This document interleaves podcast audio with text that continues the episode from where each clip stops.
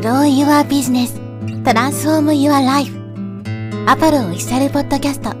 超ブログ思考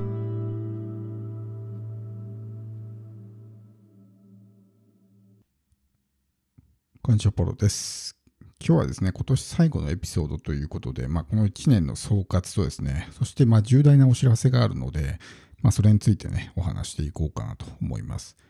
まあ、これですね、えー放送されるのが12月31日、大晦日になるわけですけども、2023年最後のエピソードですね。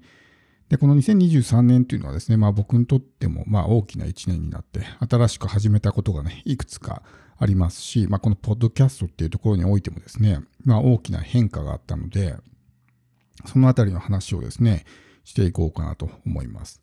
で、まあこのポッドキャストに関して言うとですね、まあ2023年は、まず一つ目は、コミュニティを立ち上げたということですね。ジャパンポッドキャストコミュニティという、まあ、JPC というふうに呼んでますけども、まあ、そういうコミュニティを立ち上げて、ポッドキャストやりたい人とか、やってる人とかね、まあ、ポッドキャストの楽しさ、素晴らしさみたいなものをまあ広めていきたいみたいな思いで、まあ、始めて、まあ、おかげさまでね、メンバーの方に恵まれて、そんなに大きな規模ではないんですけど、みんなまあ楽しく、まあ、目標に向かって進んでいると、非常にまあみんな意識の高い人が多くてですね、まあ、いいコミュニティになったのは本当にね、参加者の方に恵まれたおかげだなと思ってるんですけど、まあ、そういうコミュニティを始めたというのが一つですね。で僕自身はそういう、まあ、コミュニティ運営とかね、ファシリテーションとか、まあ、すごい苦手なタイプで、まあ、人付き合いも得意ではないので、まあ、正直ね、まあ、できればあんまりコミュニティとかっていうのはやりたくないというか、ずっと避けてきたんですけど、でもやっぱりずっと同じことばっかりやっていてもね、成長はないので、新しいことにチャレンジしないといけないということで、まあ、今年からね、コミュニティを立ち上げて、まあなんとか皆さん優しい方ばっかりなんでね、まあ、僕のこう、拙いコミュニティ運営にもついてきてくださる方が、まあ、たくさんいらっしゃったと。まあ、そのおかげでね、ちょっとコミュニティのやり方にも慣れてきたかなと思います。やっぱりこのコミュニティを運営する上において、関係づくりっていうのはすごく大事になってくるんで、ポッドキャストでこう、普段からね、情報発信をしておけば、ね、相手が自分のことをよく知ってくれるんで、関係性が作れるわけですね。で関係性が作れた上でそういった実際の、まあ、オンラインコミュニティみたいなものを作るんで、もうお互いに理解し合っているような状態になってるわけですね。だから自分のこう価値観の似ているような人が集まってきたりとかっていうことがあるんで、まあそういうコミュニティを作るっていう点においても、ポッドキャストっていうのはすごくいいかなと思います。そして二つ目ですね。セカンドチャンネルを立ち上げたっていうのがあります。これももう本当見切り発車でね、思いつきで立ち上げたんですけど、4月か5月ぐらいにですね、パワーポッドキャストの作り方という、まあ、ポッドキャストに特化した発信をしているチャンネルを立ち上げたんですね。それまではこのメインチャンネルの方で、ポッドキャストに関するね、え、マーケティングとか集客とか、もろもろの発信をしていたんですけど、一旦切り離して、まあ、今後こう、ポッドキャストってものはどんどん日本でね、広がっていくと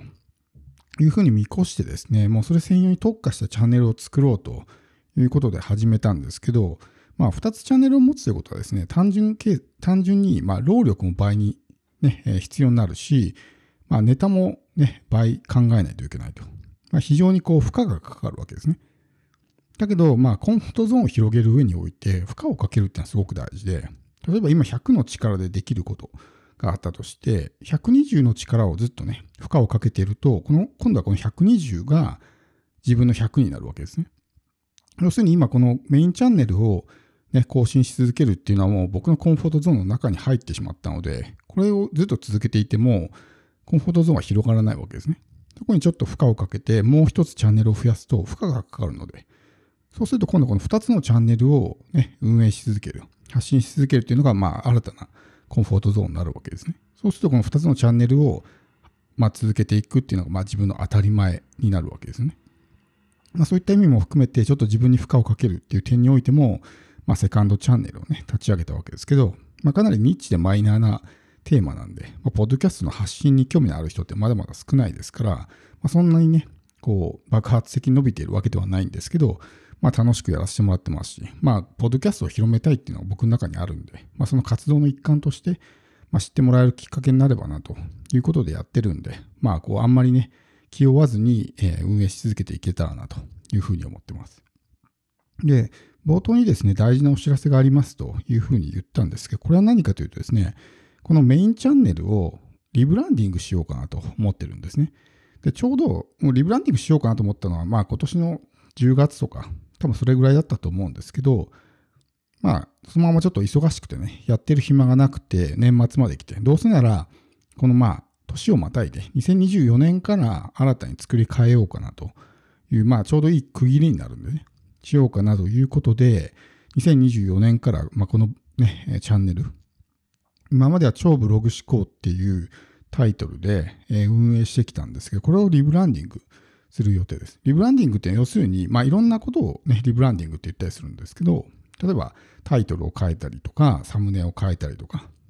あるいはジングルを変えたりとかね、もちろんコンセプトを変えるとかっていうのも全部リブランディングになるわけですけど、ブランディングっていうのは要するに見込み客の頭の中にある自分に対するイメージなので、例えばこのチャンネルであれば、サムネは青色とかね、このチャンネルのタイトルといえば、超ブログ思考とか、まあそういうふうな認知が進んでるわけじゃないですか。ジングルといえばこういうジングルが流れてくるみたいな。このメロディーを聞いたら、ね、マクドナルドとかもそうじゃないですか。あのメロディーを聞いたらマクドナルドが出てくるみたいなね。